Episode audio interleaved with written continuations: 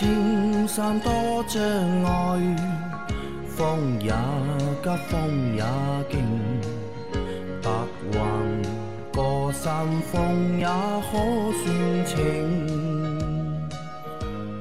莫说水中多变幻，水，也养车修车乐趣多，开车用车没烦恼。大家好，欢迎收听老秦汽修杂谈，我是老秦。大家好，我是老秦的小工杨磊大家好，我是阿 Q。啊。那今天应该是端午节，对吧？我们的节目是在十四号更新嘛，十四号是周一嘛，对吧？那端午节啊，祝大家就是端午节快乐，好吧？那我们来开始回答我们上个星期收到的问题。第一个问题是，我是福特锐界 Plus 十五匀速，油耗十七，正常吗？会不会也是颗粒捕捉器的问题？啊，这个小伙伴的车对吧？他觉得十七的油耗啊，十七油耗好像是有点高的，那它匀速，但是它匀速只有十五，对吧？他怀疑是不是颗粒捕捉器出问题了，所以它的油耗比较高。嗯，分析一下，应该不是颗粒物捕捉器问题，对吧？你平均速度，平均速度只有十五公里每小时的话，那跑到十七升的油耗，我觉得是正常的。正常的对吧？对而且从它这个匀速十五啊，可以看出啊，它可能平时这个行车的这个环境啊，嗯拥堵情况应该是比较严重的，是有可能是上海的南北高架，整天从北上南走。整天从北向南走。对啊，那这个应该算是正常，我觉得，对吧？因为它匀速比较低嘛，说明一直在走走停停，走走停停，所以导致你的车油耗比较高，和那个颗粒捕捉器没有什么太大关系。如果你的颗粒捕捉器要真坏的话，这个油耗就不止十五了，应该、啊，不止十七了，可能会更高。好，再来下一条。老秦、杨老板，QQ 你们好，我的九代雅阁在更换火花塞时，发现一号缸有漏油现象，如图啊，请问需要如何处理？谢谢。呃，火花塞那个，它是那个要更换气门室盖垫了，好吧？那个火花塞这里的隔套的垫子，嗯，啊、封油封不住了，啊、需要打开气门室盖，对这些电池进行更换，来解决这个问题。需要更换气门室盖垫。对，那他是发现一号缸嘛？那有必要就是所有都换吗？打开了都要换的，打开了不能只换一个的。啊，打开了就都要打换了，如果你只换一个的话，你会发现其他三个也漏了。也漏是吧？啊因为打开过了。对的啊，好的啊，那你需要去更换那个气门室盖垫啊。来，再下一条，三位老师好，马自达 CX 三零啊，用的是创驰蓝天技术，压缩比可达到十三，官方车辆指导书上却说加九十二号汽油，这是为了吸引买家的噱头吗？还是有什么特殊的技术可以加九十二号油？还劳烦老师指点一二。这高压缩个这个也谈不上那个噱头。呃，其实这个问题跟前几期的一些问题比较类似，就是说那个包括像一些品牌会说你最低标号可以用九十二，但是还会是有一个就是说你最低能满足某一个标准和你一个最佳的一个使用的一个油品，就好比什么呢？就好比。再想一想，就好比一个平均分的一个概念吧。你有些平均分，你可可能就就像我们现在国民的一个总收入水水平吧，就拿上海来说吧，对吧？上海的平均水平，嗯，现在好像我看了一个报告，应该是人均存款，我这个年纪的话，应该是大于三百万。然后我想了一下，呃，估计是我被平均了，但是我好像活了还可以，差不多这么一个意思吧。不能说完全不能用，但只能说的话呢，你这个用了，并不能代表这个发动机最佳的一个性能。呃，所以说你可以再看一下上面有没有让你定期加汽油添加汽油添加剂，就跟本田一样，五千公里要加一瓶，也是为了什么呢？也是为了帮你的一些油路啊，包括一些燃烧室的一些积碳做一些清洁。呃，老秦怎么看这个问题？现在有些发动机呢，它的压缩比看起来是很高啊，但是实际上呢，它是可以使用一些标号低一点的汽油。汽油嗯为什么知道吧？为什么？它点火不是在活塞的上置点点火的，活塞已经下行了再点火。啊，是 是这个原因，对吧？那这样的话，就是会对就是这个发动机的这个输出的功率啊，什么就是会有影响嘛？它本来就是这样做的，这个车。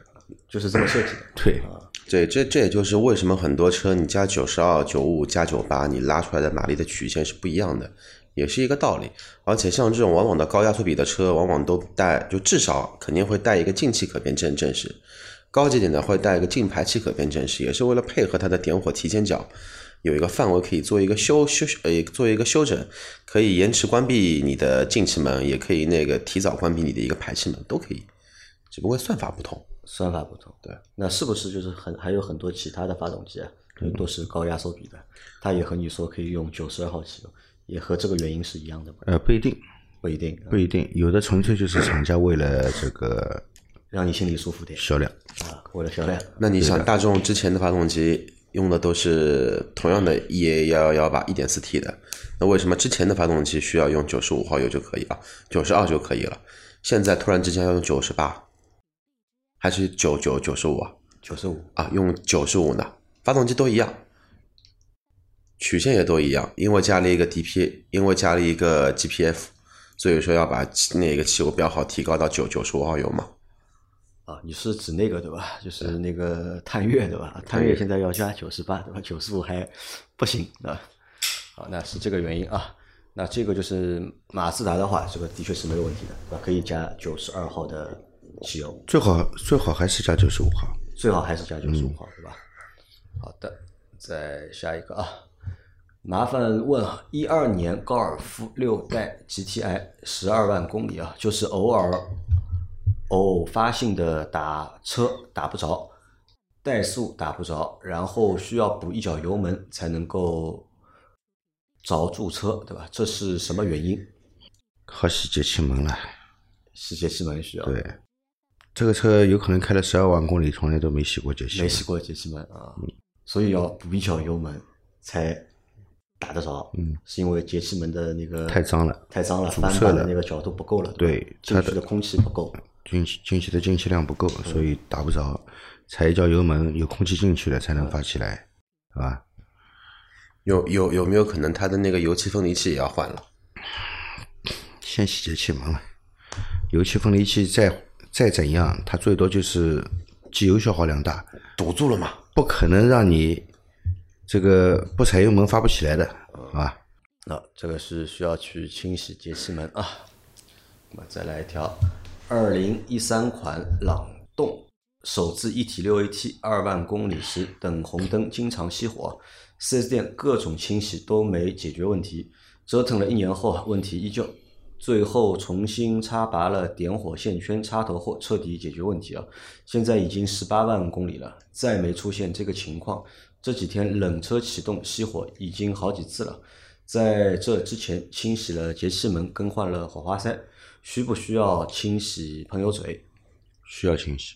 需要清洗。对啊，那他他之前那个问题是他说打不着火嘛，对吧？经常熄火，就是在等红灯时候，嗯经常熄火。然后他说是重新去插拔了，就是点火线圈的插头后解决。这个是什么原因？是点火线圈没有插好，不工作。插头没插好。呀，没插好的话，它工作不正常嘛，有时候会断火。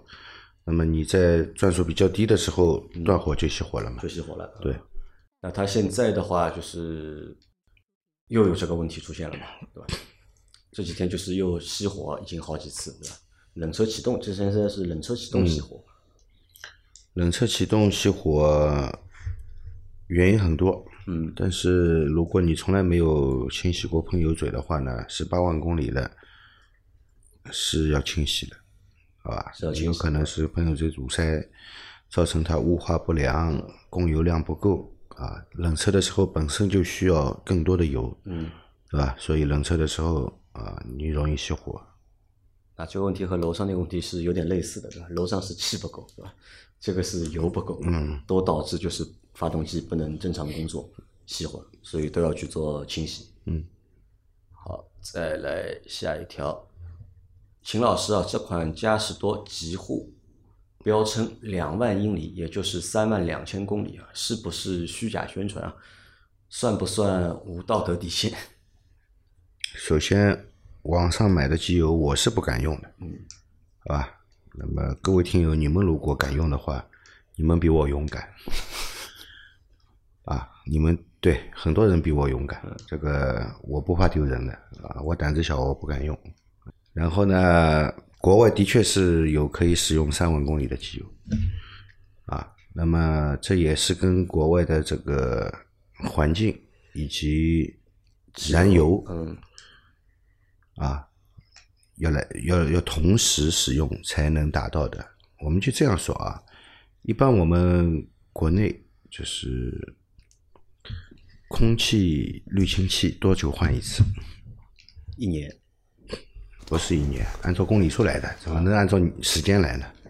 呃，基本上是要求一万公里换一次。其实一万公里你把那个空气滤拆下来看看是挺脏的，对吧？那么在在欧洲多久换一次？不知道，四到六万公里换一次。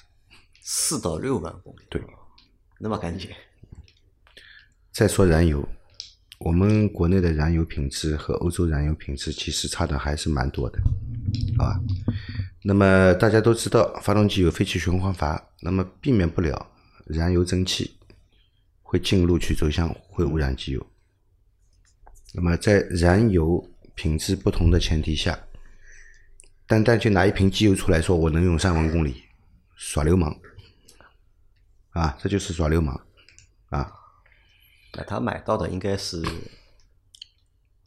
进口的版本，而且如果说是买的机油包装上写的是两万英里，那就是妥妥的这个机油，要么就是水货，嗯，要么就是其他渠道进来的。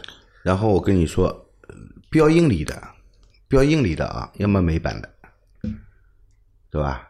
要么就是英国的。嗯，那么一般呢，欧洲大部分地区还是用公里的，公里，对吧？所以你要确定一下你这个机油来源啊，是从哪个地方来的？如果是从英国来的，从美国来的，那么他说两万英里还是可信的。如果是用一个公里制的国家，它标的是英里，那么这个机油你要想一想，对吧？反正我跟你说了，网上的机油我不敢用啊。好。那我们再下一条，麻烦秦老师看一下我的火花塞是这个读什么？镍还是读什么？镍、镍合金，镍合它金还是少打了一个字还是一金？啊，这个火花我的火花塞是镍金还是一金，对吧？燃烧情况怎么样？是否需要更换？不是镍合金，也不是一金，铂金。是铂金火花塞。是铂金的，对，这个怎么看？是？头不一样，看头，就看头。啊，对，看电极，看电极，对。头子不一样。不同的材料，镍的的镍金的。话是那种平的比较多一些，镍合金的比较粗，对，比较粗壮一些。那么铂金的呢，较相对来说就细细一点，细一点啊一金的更更细，细对，啊。那它的这个就是燃烧情况怎么样？你看了之后，燃烧情况马马虎虎，但是你这个喷油嘴肯定要洗，喷油嘴要洗了，对，喷油嘴要洗了啊，雾化已经不良了雾化不良啊，啊。而且出现一些供油不足的现象，那这个火花塞还能继续用吗？换掉吧，换掉啊，啊，顺便要洗下喷油嘴。对，好，呃，再来下一条啊啊，有人问啊，就是 Auto Hold 到底亮不亮啊？最后到底是谁赢了，对吧？我们上个星期一的那个问题嘛，就 Auto Hold 在工作的时候，对吧？刹车灯到底亮不亮？我们那次录完那一看集之后，了的我们下楼去试了一下我的车，对吧？我的车是亮的，因为老秦那个车是不带那个功能。嗯，然后阿 Q 呢那天是开的摩托车，对吧？嗯，我也不能试，至少今天我开车了，你试过了没有？呃，都我回回去就试了一下回，去就试了一下，你的车亮不亮一？会儿上去再看一下嘛。呃，我的车是亮的，但是老秦说这个亮也有可能，有的车是会亮，有的车是会不亮，嗯，是这个意思吧？对，会和那个就是它那个控制的一个方式有关，对的，对的，是这样对吧？对的。啊，好的啊，呃来再来下一条。三位大师好，我的车快到一年两检的年龄了，最近底盘会断断续续的发出咯哩咯哩的响声，普通的路面都会有。分别找了两家修车店看了底盘，一家说是前摆臂胶套老化，但我看他没有仔细看我的车，不是很相信他。第二家把车举起来摇了摇左右前轮，说是减震器顶部位置的一个零件坏了，当时没有入室。我仔细体会了下异响，一般发生在五至五十速度区间，十至三十最明显，六十到一百二几乎就听不到了。请问一下秦师傅，这种异响一般可能是哪些故障引起的？感谢补充下，轮子过减速带或者井盖并不会有异响，底盘异响。咯噔咯噔响嘛，一般来说颠簸路面响就是减震器顶胶，嗯，平面轴承。但是它过减速带和窨井盖，他说不响，这个故障现象不合理的，不合理的嘛。不合理的。那么首先啊，这个摆臂衬套老化也会出现这种响声的啊，小吊杆球头松旷或者小吊杆上面的那个胶套老化，嗯也会出现这样的响声的。但是不管是摆臂还是这个平衡杆、小吊杆以及呃减震器。顶胶和平面轴承都是在路面不平颠簸的时候才会响，才会响，或者响的特别明显。你在平路上行驶行驶，它是不会响的，好吧？所以你说的这个问题，我觉得蛮奇怪的，不太合理。不太合理，对。而且他说是会在低速的时候特别明显这个声音。那你就查查那个刹车刹车片啊，是不是有晃动？看看刹车片有没有晃动。对，好的啊。那他的就是其实前面之前说到的几个东西，其实都是有可能的，嗯，对吧？然后老秦说再去多检查一下，就是刹车片，看看刹车片有没有晃动。嗯。好，再来下一条。呃，想起来我之前一辆车的问题啊，雪佛兰景程刚买来之后，几千公里的时候，是不是会偶发转钥匙无法启动，第二次打火就可以正常启动？后来慢慢这个问题自己消失了。请教下秦大师啊，这可能是什么问题？不过车子已经卖掉了，无法验证了。请听友们留言的时候留完言自己读一下，错别字真的很多，有时候看问题很难理解，很难理解。尽量不要留很多错别字，好吧？这样一我们读题的时候啊，这个大多数听友也能听懂；第二，也是一种相互尊重啊。转钥匙对吧？嗯，无法启动。转钥匙无法启动，要转钥匙无法启动嘛？是这样的啊，那个它是手动挡的，对吧？离合器踩到底了没有？离合器啊，离合器没踩到底，你发不起来。嗯，好吧。离合器没有踩到底，对，它离合器下面有个开关的，就是这个车是要求你把离合器踩下去再启动车辆的。啊可能你第一次因为没有起，没有踩到底，对吧？所以发不起。为什么啊？这个手动挡的驾驶的标准动作是熄火以后要放在一档里面，启动的时候要踩住离合，把档位摘到空档。空档？嗯，他就是担心驾驶员有时候急急忙忙疏忽了，嗯在档位里面直接启动，车子要冲出去的，也很危险的，对吧？这个应该也算一个操作不正确吧。来，最后一个问题，三位好，请教一下，我那个 CT 五最近出问题了，两万公里不到，方向盘往右偏十度才能够跑直线，松开方向盘并不跑偏，从几千公里开始就有轻微右偏，现在明显了，对吧？去四 S 店，据师傅说调整了前速，现在好了。我就想问一下，出现这个问题是什么原因？是不是时间长了，多多少少都会这样？谢谢。